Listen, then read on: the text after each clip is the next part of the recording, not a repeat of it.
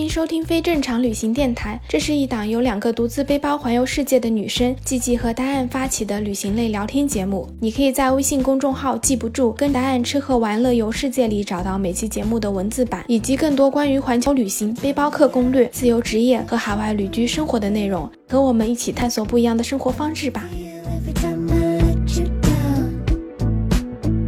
you're telling me I can't take this shit. Hello，大家好，我是季季，我是 Diane，欢迎收听非正常旅行电台。这是一档横跨南北半球的旅行播客，带你用声音环游世界。上周呢，我们聊了哈瓦那，但其实古巴除了哈瓦那之外呢，还有很多很多更加小众，也特别特别值得去玩的城市。所以这周呢，我们就请大家来给我们讲一讲，就是其他那些你绝对不能错过的古巴城市。上次我有提到，就是说，如果你一个人去古巴的话，最好的方式就是在哈瓦那的那个青旅里面找到一起玩的朋友，因为很多时候大家去到古巴路线都差不多。嗯，那我就在哈瓦那的青旅里面认识了一个澳大利亚的女孩子，然后我们俩年龄都差不多，她也一个人旅行，所以我们就是一起坐了大巴，第一站先到了比尼亚莱斯，西班牙语叫比尼亚雷斯。比尼亚雷斯呢，它是一个山谷，嗯，也就是专门产雪茄的地方。嗯，然后它其实那个小镇特别特别的小，它整个小镇其实就只有一条小街，然后旁边有房子啊，有餐厅啊什么的。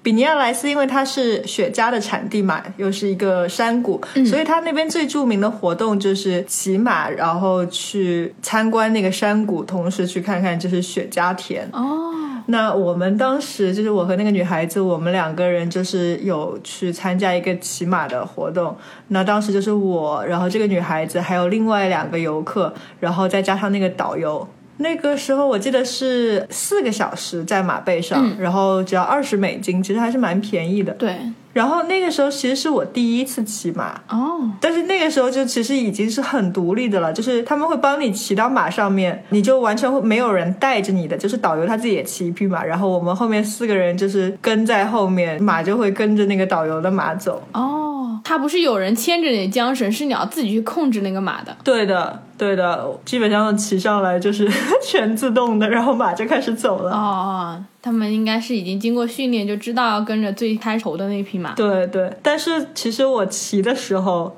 突然就是中间有一段，我的马就开始跑起来了。啊，然后当时我还是很怕的，对。现在我是不怕了，因为你知道我之前不是几个月都在那个农场上面，现在我可以驾驭得很好。但是当时你想，我第一次骑马，嗯那个马就开始跑起来了，我真的是完全就我的平衡性本来就很差，我真的是哦很怕我会摔下来，我对啊感觉整个人都斜过来了。后来就是终于让马停下来哇了，，那真的还蛮惊险所的。以还好没有发生什么。因为你刚才是说它是种那种雪茄叶的那个山谷，所以你们走的是那种山路吗？还是它是那个空旷的平地？没有太多的山路，就基本上是在比较平的地方走的。嗯，但是有些时候可能要跨下有一些小水沟啊什么的。哦，所以雪茄它种植的那些地方，它是长什么样子的？包括就是雪茄叶，它是什么样子的？雪茄的田地其实。我看到的都还是在平地上，就是说它有那个山谷，山是在周围的，嗯，然后种雪茄的地方都是比较平，哦然后那个雪茄的那个烟草的那个叶子，其实它还是蛮大一片的，差不多像手掌这么大吧，每一片。哇，这么大！对，然后当时，呃，我们去的时候，那个叶子都特别特别的绿，嗯就是那种深绿的那一种，哦还蛮好看的。对，然后拍出来照片都是颜色特别鲜艳，因为前面就是那种很深绿的那个雪茄叶，然后后面又是有山，然后在远处就是蓝天白云。可以想象应该很好看，真的还蛮有意思的，因为我从来没有见过就是真正的烟草是什么样子的，感觉如果去看一看，还是挺不一样的。对对对，然后他们采集的那个烟草以后，就会把它晒干。嗯，像啊我上次有说过，就是他们怎么制作雪茄，就他们会把叶子浸到像朗姆酒啊、菠萝汁啊这些东西，然后再把它晒干，嗯，然后在老阿姨的腿上搓出来 最好的雪茄。哦，就搓成那种雪茄的，对对对，因为其实像我们骑马嘛，就是大部分时间是在马背上走，然后那个导游也稍微会给我们讲解一点了，但是也没有讲太多，因为他也只会西语。嗯，然后我们有去到一个茅草房里面，那个茅草房就是小时候去什么民俗村啊，看到像我们那些少数民族的那种茅草房。嗯，因为那种茅草房其实它是很通风的，然后很干燥的，就很适合晒这个雪茄叶，所以它那个所有的那个呃烟草都是晒在这个房子里面，在里面你可以看到很多烟草晒在那个架子上面，然后在那里他们也给我们就是免费的去品尝这边的雪茄，哦，这味道觉得怎么样？很香，真的。其实我是不抽烟的，所以一开始我还在想想雪茄味道会不会很重嗯啊？因为比如说像有时候在上海啊，有些酒吧是有雪茄的嘛，然后一进去我就觉得啊那个味道特别重，哦就不是很喜欢。但是在那边，我倒觉得那个雪茄真的是很香，而且我们在那边尝试的那个雪茄，它是纯天然的，嗯，它递给我们是像一个叶子裹住的一个桶，然后里面就插了很多支雪茄，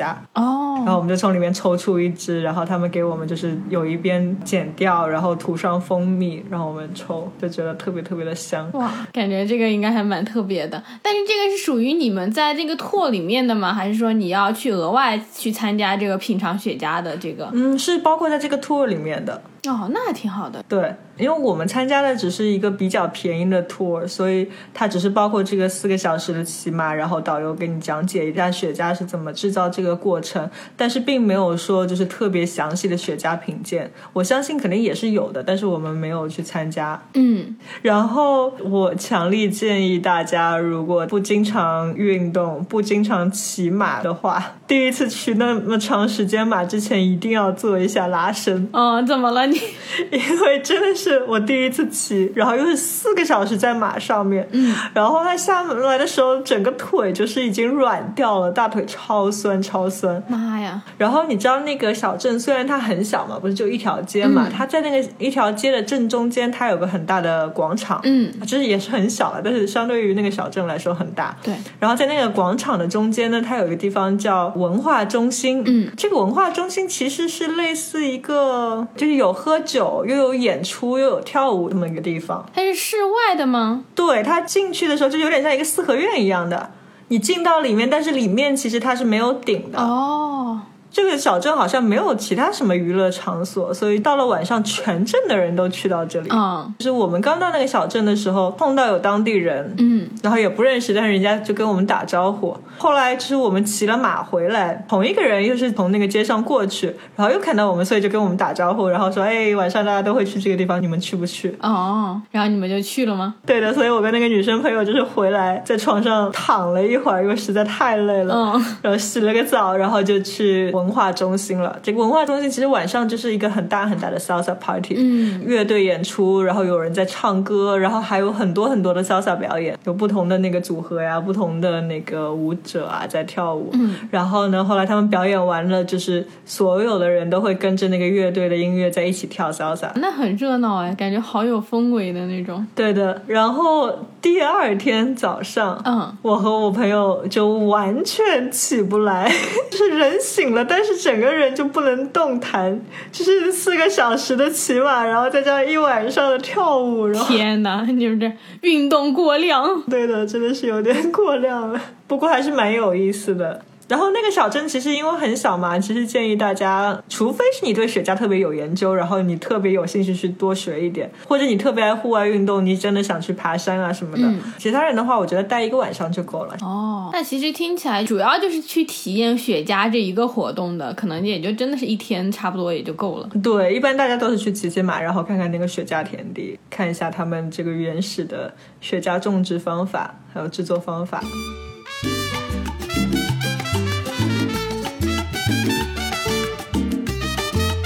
那你们下一站去了哪？就离开这个小镇之后。因为其实比尼亚莱斯它是离哈瓦那最近的嘛，嗯，大概两个小时大巴，然后从比尼亚莱斯我们就继续往南去到了 Trinidad，就特立尼达。嗯特立尼达呢，是我很喜欢的一个古巴的一个小镇，它是一个特别色彩缤纷，然后文化氛围很重的一个地方。嗯，然后它的那个房子都很矮，它基本上大部分的房子只有一两层楼，哦但是都是刷成不同的颜色的。就是你在那边的街道上走哈，你可以看到多都还是那种石头的路，然后呢，你可以看到当地人就是比如说卖大蒜的，就是把那个大蒜长长的一条全都背在身上，你还可以看到就是有当地人驾着马车经过。哇，就不是给游客的马车，那个马车就是他们自己运货啊什么的，但是就是骑着马，然后拉着东西就过去。哇，听起来还感觉很淳朴的那种感觉。对对对。然后对于我来说，这个小镇最吸引我的地方嗯就是特立尼达，真的是在哪里都有音乐，在哪里都有潇洒。嗯，你每经过一个房子，你都可以听到里面好像有潇洒音乐传出来。哇，我感觉你应该就开心死了，就走到哪就想跳舞是吗？ 对的，我很开心，到哪里都可以听着音乐扭起来。嗯，真的。那特立尼达到了晚上，嗯有特别特别多的地方都有现场的乐队演奏，然后你可以去跳舞，或者你可以去看表演。我去了好几家，他们都很近，可能就是隔一条马路呀，或者拐角啊，哦就有好几家地方乐队都很不错，因为都是拿那些传统的乐器在那里表演。哇，然后我印象最深的一个地方就是，它这里也有一家 Casa de la Música，就是那个音乐之家。嗯就我们上次有说过，哈瓦那也有，对，对不对？哈瓦那是那个特别的 fancy 的，就是一个大舞台啊，里面就是什么红色的幕布啊这些的。哦，然后在特立尼达呢，这个音乐之家它是一个露天的地方，然后它是每天晚上是免费开放的，哦，就是有点像古希腊的那种露天剧场呢，它不是台阶是一级级往下哦，下沉式的那种。对，下沉式的，然后舞台就在最前面，它就是有点这样子的概念。哦，然后也是一支很大的乐队，十几人的在那边演奏，大部分人是在周围那个台阶上面坐着，但是你要跳的话，你也可以跑到前面，可以跑到舞台上面啊，或者舞台下面啊。其实舞台上面、舞台下面很多人，或者走道里面很多人，大家都在跳舞。然后那个地方就是因为在那个小镇的中心嘛，所以只要经过那里，你就可以看到乐队在演奏，你就可以看到很多人在跳舞，非常的欢乐。嗯，其实特立尼达还有蛮多好玩的地方，蛮多像博物馆啊这些的。嗯，但是当时我运气不太好，所以没有好好的玩，只是只是在那些小街上面逛了很多圈。你怎么了？因为其实我去古巴的时候，就整个就是雨季，我们去了三天，天天都在下雨。妈呀！哦，最讨厌出门的时候下雨了。对对对，然后还很大的雨，所以有些时候我们都不能出来。然后呢，就是我在那边生病了。啊，你怎么了？ 我在那边就是我不知道大家有没有得过急性肠胃炎，就不知道知不知道急性肠胃炎嗯是什么样的一个感觉。就我刚到那边，然后我的胃就开始一阵一阵的绞天痛，哪一开始是可能每隔半个小时痛一下，然后后来就变十分钟痛一下，然后后来变成一两分钟就痛一下，然后就不停的痛，不停的痛。妈呀！然后本来想想啊，没关系，吃点药什么就好了。后来就是一直痛，一直痛，然后想完了，那我是不是得急性肠胃炎了？嗯，你后来去看医生了吗？对，然后你知道，就是古巴不是一个物资特别特别缺乏的国家嘛？嗯，是的。但是我后来是在那个《Lonely Planet》孤独星球上读到，他说古巴其实医生特别特别的多，很多学医的，所以它是医生是比例最高的国家之一。嗯，对，但是它真的物资很缺乏，嗯，所以我后来是找到了一个小小的诊所，就他们告诉我这个是一个国际的诊所，但是也就是很破，就像一个小房子一样的。然后呢，医生就给我打了一针，嗯，然后后来呢，就给了我一些袋装的粉末，然后那个袋装的粉末，它应该是补充一些电解质之类的，嗯，但是很明显，那个粉末是给儿童用的，我觉得是个儿童冲剂，因为整个盒子就是粉色的，然后又画了很多卡通，所以我是觉得，因为那边的物资那么缺乏，药也很缺乏，嗯，所以他们就是用给儿童的这种电解质冲剂给到我。哦。但是你后来身体 OK 了吗？就打完针、吃完这个药之后，打了针以后，就是医生给到我那个冲剂嘛，嗯然后他先是用那个水给我冲了一瓶，放在那个水里面，他跟我说这几天就不要喝酒。嗯，对，我说啊，那我就不能喝 Mojito 了。对对对，然后医生说，这个粉红色就是你接下来这几天 的 Mojito，特别可爱。后来我就喝了两三天吧，差不多就是我到了巴拉德罗，就下一站的地方就好了。 嗯，其实我觉得古巴看病不便宜的，嗯，当然，因为我去的是一个国际诊所啦，虽然很破，我虽然只是打了一针，然后给了点那种儿童电解质冲剂，对然后后来那个账单就要四百多块钱，四百多块钱是古巴的钱，过没有没有四百多人民币，哦，那也很多，对嗯，对，我觉得可能首先他们是因为物资缺乏吧，然后就是所有这种进口的东西都会比较贵。嗯，有可能，然后那个时候去之前我还是没有买保险的，嗯，就因为我当时那个整个行程其实都很冲动，想着要去就去了。嗯，所以在那个之后，我后来每次出行前我都会去买保险。对，确实是应该买上医疗保险，因为这个确实很麻烦。对的，对的，因为其实如果你有医疗保险，你一般去这种国际诊所看病的话都可以报销的，而且一些小钱的话很容易就报了。而且古巴已经算便宜的了，就是它相对来说，啊，对的，如果你在那个欧美国家，像北美这边，就是在加拿大，你就是随便看什么都是几百刀的，就有时候你对医生什么都没有治，他就让你自己回家歇着，你都要付好几百刀的挂号费。对对，尤其是因为他们那边人工都对很贵，就是一个什么问诊费什么都很贵。对对对，我有朋友就之前就是得那个结石，然后在医院疼了一天，等他都不疼了，医生才看到他，因为他就排了一晚上的队，然后排到之后，医生说你不疼了，你可以回去了。他还交了那个挂的急诊费，然后那个医生的钱，好像也交了四五百刀，嗯我就觉得什么都没干，让他自己回家了。我以前还有个朋友，就是在美国的时候，嗯他有个脚趾的那个指甲盖掀了，嗯，然后他就说：“我还没有叫过那个救护车，我叫一个救护车吧。”我们都说这点小事不要叫救护车，然后他还是叫了。结果救护车来了，然后收他三百美金。对对对对对，救护车超级超级贵的。对的，嗯，说回来，嗯反正古巴的医疗，我觉得你绝对是可以相信医生的技术的，因为像他们其实真的是医生特别多，而且教育也很好，水平也很高，但真的是物资很缺乏，所以能不生病就不要生病。嗯，然后真的是去古巴之前，必须的东西一定要代购，因为你知道他们物资那么缺乏，他们可能连很多生活用品的话都是没有的，嗯比如说女孩子的话要带好自己的一些呃卫生物品啊、化妆品啊，然后还有就是必要的那些药都要带好。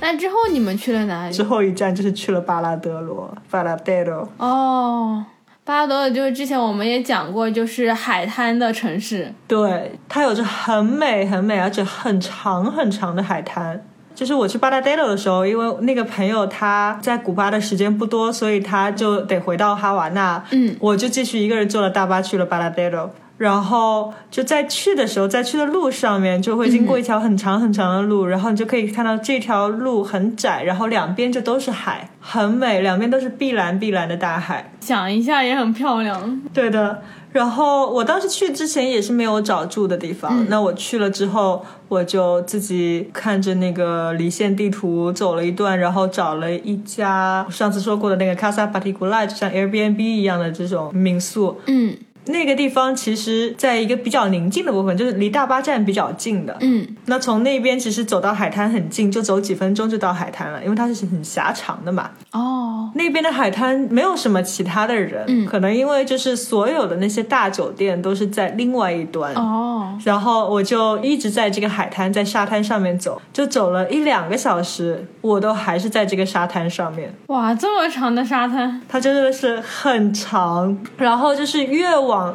另一端走就人越多，因为就可以看到我们上次不是说过很多，就是有加拿大直接过来，然后在这里住全包的大酒店的这种的嘛，就全在这一边，对，一家接着一家。然后呢，靠近大酒店的这边的话，它海滩就很多人，因为都是这些酒店的住客，对对就对，没有像我住的那边那么安静。嗯但其实是海滩是一样美好的，然后那个沙滩也是一样的细软，嗯，所以我觉得如果大家自己去的话，完全就是可以找靠近大巴站那边。嗯，像我要去海滩的话，我就不喜欢跟这几百个人挤在一起，我就喜欢在那边安安静静的自己坐在沙滩上面。嗯，确实是你一个人可以享受整片海滩。对的，他们会把那个沙滩围起来嘛？因为我记得在坎昆那边很多大酒店的沙滩都是私人的，它就是你其他游客还不能进去。它是围起来的，但是好像也没有围的特别严，就是你要穿过的话也完全没有问题的。哦，而且其实你要吃东西的话，离大酒店近的地方反而没有太多的餐厅，就因为他们这些酒店都是全包的，所以一般别人不会出去吃东西。哦，对，他们都在酒店里面吃。对的，所以反而很多餐厅是离大巴站比较近的。嗯那我一直走到大酒店的那一端，对，因为很远，然后我又想，哎呀，在哈瓦那的时候我没有租过那种很拉风的老爷车，嗯对所以我后来在那个巴拉德罗我就租了一辆，也不算租吧，就是像打车一样打了一辆那个很拉风的敞篷的粉红色的老爷车，哇，可以，这很酷。对，但是那个老爷车是有点像吉普车那种，虽然它也是敞篷的，就不是那种轿车的样子。哦，然后因为那个时候其实我已经不胃疼了对，就是刚刚不胃疼了，然后我就立刻去了一家餐厅，然后吃了吃的什么？上次说过的那个超级北美的大龙虾，哦，对对对对对，点了一杯莫吉托。你这是病刚好，立刻就开始吃了。 对的，我觉得尤其是在巴拉德罗哈，大家千万千万要吃海鲜，嗯一定要吃海鲜，因为那边就都是海嘛。对，你会比其他就是古巴的地方要便宜吗？其实就是在古巴的话，哈瓦那是最贵的，其他地方都还好，哦都挺便宜的。那还挺好的。对，然后其实那边我待的时间也很短了，我就住了一个晚上。到了那边下午享受了一下海滩，然后走了一走，然后第二天一早再去海滩上躺了躺，嗯，然后就坐车走了。那听起来那边就更像是这种度假感觉的，就很悠闲的。对对对，一个人去海滩还是有些无聊的， 啊、对，就是要看人了。我有的朋友就很喜欢，就是拿一本书静静的去海滩旁边看着什么的。然后我我是那种静不下来的人，我就不能一个人在一个海滩待久了，我会觉得无聊。 但真的是很美，我觉得如果大家要是有朋友一起去啊什么，可以多待一段时间。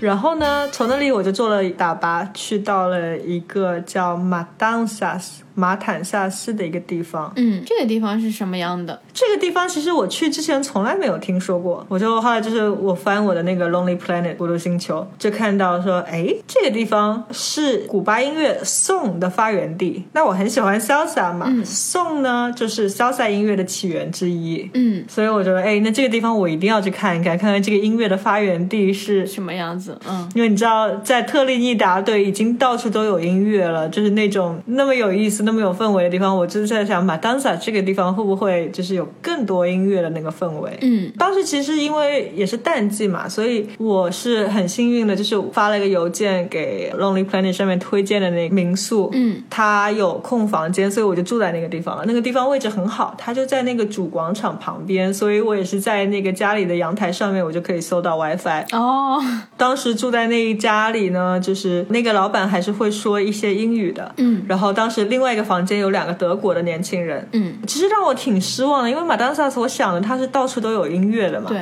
那我到的时候是星期一和星期二。嗯然后我就问这个房子的老板，我是听说这里是那个音乐的起源地，所以我来的。那有没有什么好地方我可以去听音乐的？有没有什么露天的乐队啊、露天的广场啊、表演啊这些？嗯，他就告诉我没有啊，星期一、星期二的话，这里什么都没有。 啊，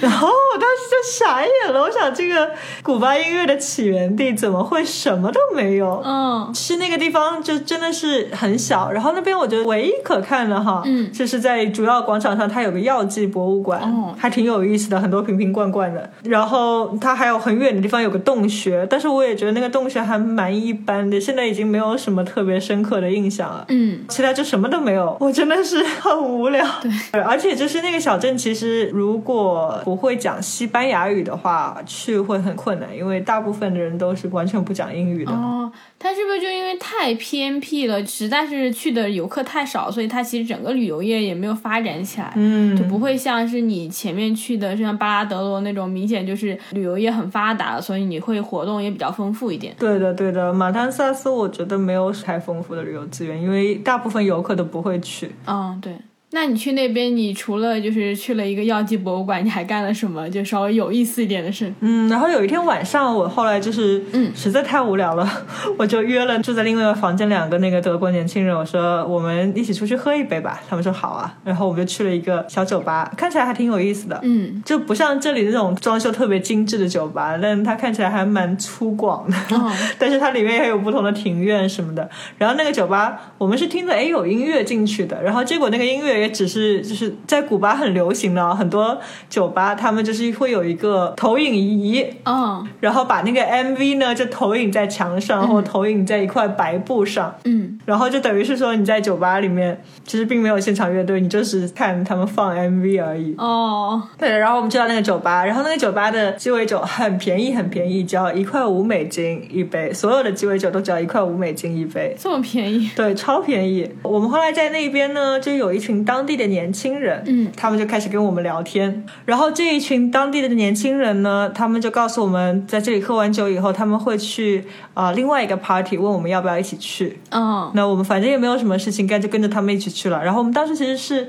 沿着铁轨，然后在晚上走了很多很多路，走了蛮长时间的，至少有半个小时吧。 哇塞，你们这个也够能走的，对，然后就到了一个海边，嗯它海边就是有点像 in the middle of nowhere，在一个周围什么地方都没有的地方，嗯里面有个很大的房子，嗯，那个就是一个很大的俱乐部。哦然后进去了以后，发现是一个当地的卡拉 OK，、啊，就是我以为是个就是像有 DJ 啊跳舞啊，结果不是的。进去以后，它有个超级大的舞台，嗯，你可以上去站在舞台上面，你去点歌，然后去唱歌。水平怎么样？好像很多水平都不怎么样，有两个唱的蛮好的，然后也有其他就唱的很烂的。嗯，在这个马当萨斯的这个地方，它真的是一个很大的舞台，就是像用来表演用的那种超大的舞台，然后下面也是超多人。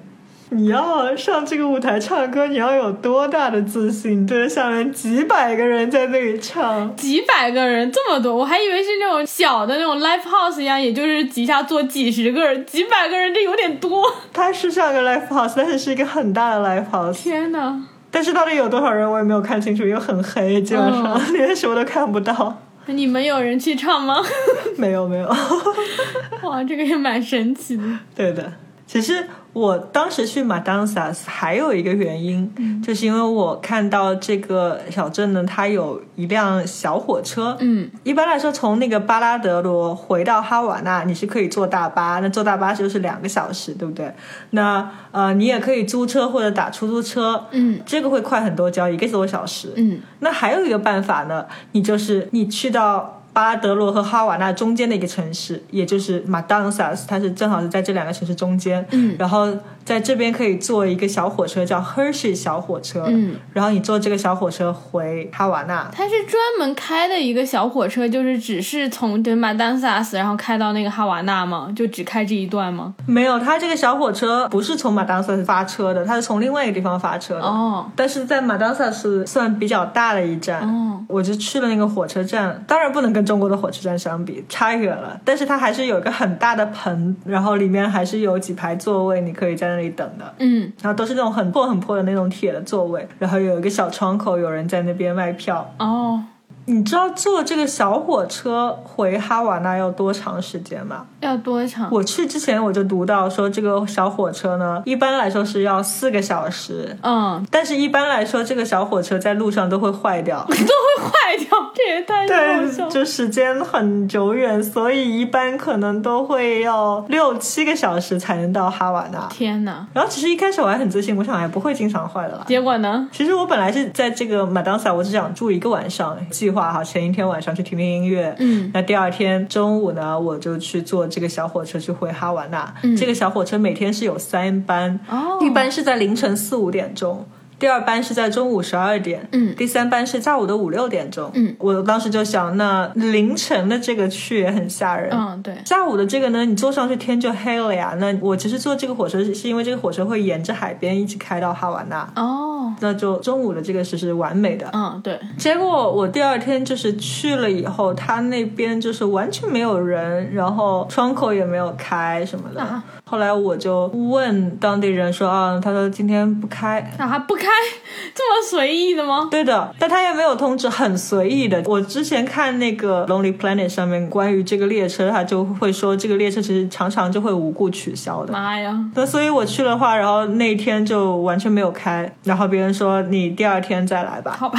所以我才多待了一个晚上。就本来已经没有事情做了，然后硬生生的在那里被困在那里多待了一个晚上。好吧，第二天去了以后，本来说是中午是有的，嗯，对，结果到了以后呢，他们又说中午那个不来了，所以你就等下午的吧。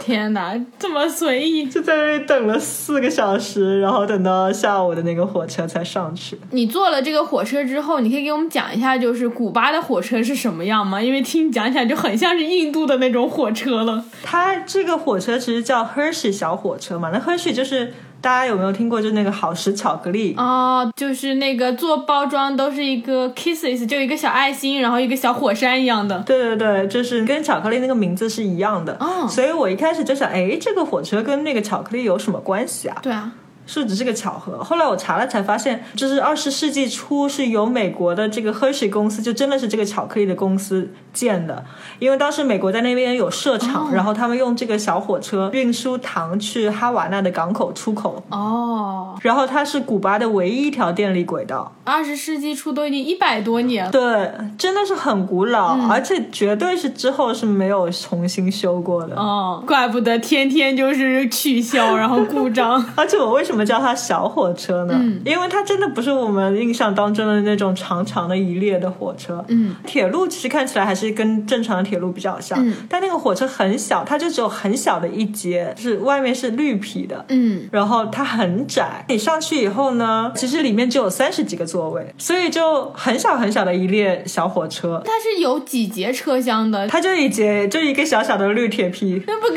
大巴车一样，公共汽车的感觉。就就感觉很小狭长的那种，有点像香港的那种小电车的感觉。哦，但不是双层的，只是单层的。然后你去到那个列车里面以后，更古老，就是它那个座位，它是那种铁的，然后上面包了那个深绿色的那个皮。哦，但是那个铁的都有点生锈了，就是你进到那个火车以后，你就觉得又往回了几个年代。 对对对，然后我当时进那个火车嘛，我就在那个火车站那边碰到另外两个外国人，就是一个德国男生和一个德国女孩子。嗯，其实这整个火车就我们三个外国人，其他都是当地人，非常非常当地的。嗯嗯，他们用这个小火车都是用来通勤的，就比如说用来上下班，用来上下学。哦，因为我们后来上了这个火车以后，发现这个火车它一路上会停很多很多个小站，然后那些小站呢都是很小很小，因为这个铁路其实很窄嘛，对，那窄到到后来穿过一些地方，就旁边全是树，你就在树林里面。哦然后你到了一个地方会有个小站，它那个小站呢就是一个很小的平台，然后有个很小的房子，嗯，比我们很多公交车站都小的感觉。妈呀，在火车上有很多就是穿着校服的学生，嗯，然后也有很多当地的居民，就是买了菜啊，买了鸡蛋啊，或手里拎了鸡啊什么的，就坐那个 火车。这么生活化的吗？对对对，就就真的是很小的一列火车。嗯但是我就在想啊，这个火车这么不准时，这么无故取消，那些上学、这些回家的人怎么 办？对啊，万一今天这火车不来，他们不就回不了家了？对啊。然后还有一个事情就是，其实我本来不是想坐中午的，但中午的没有嘛，所以坐了下午四点多的。嗯，对，当时其实到了六点钟就天黑了，嗯，那这个火车里面是没有灯的，没有灯一点灯都没有的。 ，what？那你们看什么？你们你不要说看外面了，看火车里面都是什么都看不到，一片漆黑。我的天哪， 真的是什么？他们有一个工作人员，嗯，是拿着一个手电筒的，哦所以呢，嗯、每到一个小站停靠以后，有上车来的人，他会用那个手电筒帮别人照着上台阶，然后给别人检票。然后那个火车票也很传统，就很像中国。我记得我很小的时候有一些公共汽车那个票，你知道吗？是一张纸，然后上面有很多很多小格子，用笔在上面画一下的那一种。哦，对对，我有印象，就特别小的时候才有那种，他就是已经画好你要去哪一站，然后就给你标上哪个数字。对天哪，这这么原始！ 对对对。然后后来我们的火车还 真的坏了，在一半的嗯地方坏掉了，然后等了好久啊，等了四十多分钟，快一个小时。才修好。对，后来我们抵达哈瓦那的时候，已经是晚上大概九点十点了，哦，就真的是开了大概五六个小时才开到。天哪，而且还是黑灯瞎火的。 对，所以如果大家赶时间的话，完全不建议大家坐这个火车。首先你要去这个小镇，去这个马当斯啊，然后你要在那里等多少天，你还说不定。哦，对，对不对？你也不知道中午可以做到，还是晚上可以做到，而且你做到了，可能也是什么都看不见。哦，是，但是我觉得这个真的是一个很有意思的经对历，因为本来我在那个孤独星球上读到这个火车，我还以为是一个很受游客欢迎的项目，真的去到那边才发现是没有其他游客的，没有其他外国人的。对你一开始讲说小火车的时候，我都以为是那种光光的小火车，就很可爱，然后游客经常坐的那种， 对，我也以为会有观光的。没有想到是这样的。所以一般在这种地方，我都碰到了，就是像德国人，因为很多欧洲人，尤其是像德国人什么的，他们会去到很多地方旅行，没有其他游客的地方，他们都会去到。嗯那所以我也就碰到了这两个德国人。然后很有意思的是，就是我当时是有带了一本西班牙语书，然后就是什么三十天学会讲西班牙语，然后里面都是那种基本的对话啊什么的。嗯，然后后来我就在这个火车上拿出来看，结果这个男生也有一本这个书，嗯一样的书是用德语的。哦，然后后来我再一看我的这本书，我的这本书中国买的嘛，中文的，嗯然后发现哎，原来是这个德国人写的。哦，因为他那是原版，对对对，然后跟这两个朋友还聊得挺好的，但是很可惜的就是，因为你知道古巴也没有网，哦，对， 所以虽然我们后来都一起到了哈瓦那，但是我们没有办法再约出来，就真的很尴尬的说，那好吧，祝你旅行愉快， 有机会再见。对，有缘再见。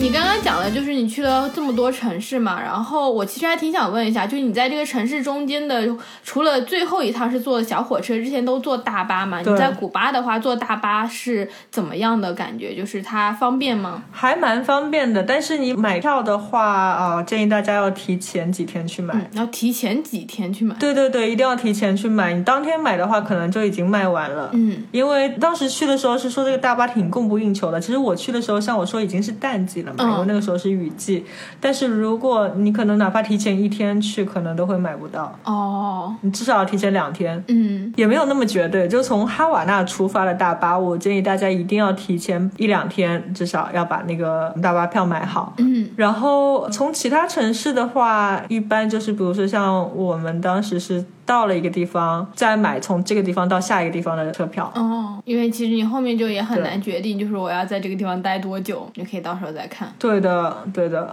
我感觉古巴是不是也没有其他的就是你可以用的交通方式了，除了打车之外。 对，我不知道当地人是怎么做的，因为其实这个大巴坐的还都是游嗯客，因为它的价钱对于当地人会蛮贵的嘛。但可能游客也没有什么太多的选择，你就坐大巴已经是最方便的一个了。对的，所以其实比如说你三个人、四个人叫一辆出租车的钱，就跟你四个人坐大巴的钱差不多了。哇，大巴票这么贵的吗？我以为出租车会很贵呢。对对对，大巴不便宜的，然后出租车其实也不是很贵。那出租车还会快很多，因为它那个大巴开的蛮慢的。还有就是比较流行的，你可以自己租车自驾。对，其实我觉得如果你去古巴，然后如果有好几个人一起，大家租一个车应该还蛮好玩的，嗯而且还能租那种老爷车。对的，因为它其实很多路线在海边呐、什么都挺美的。嗯，你自己租车可以控制自己的节奏。对对对对对，听你讲下来，就是感觉你去的这些城市之间，他们其实距离并没有很远。就整个是不是在古巴旅行的话，它不会让你说你在交通上要花很多时间，因为我听你讲起来，就是好像都是两三个小时，两三个小时。对，因为其实古巴本来就不大嘛，嗯而且再说，其实我没有去到很远的地方啊。我去的虽然是一个小圈的一个路线，然后都是在比较中间的垂直的，因为你知道古巴其实是一个扁扁的、长长的一个海岛。嗯，对对对。我是在中间这样子兜一个小圈，我并没有去到两边很远的地方。哦，感觉城市之间交通还是挺方便的。。对，就没有我想象中，像我之前去墨西哥就哇，一坐大巴 坐十几个小时，包括在印度一坐火车坐一通宵，就很崩溃。对，印度太大了。对对对，而且我印象当中，古巴的路还蛮好走的，就是印象当中没有那种特别颠簸啊，或者全是什么泥啊那种。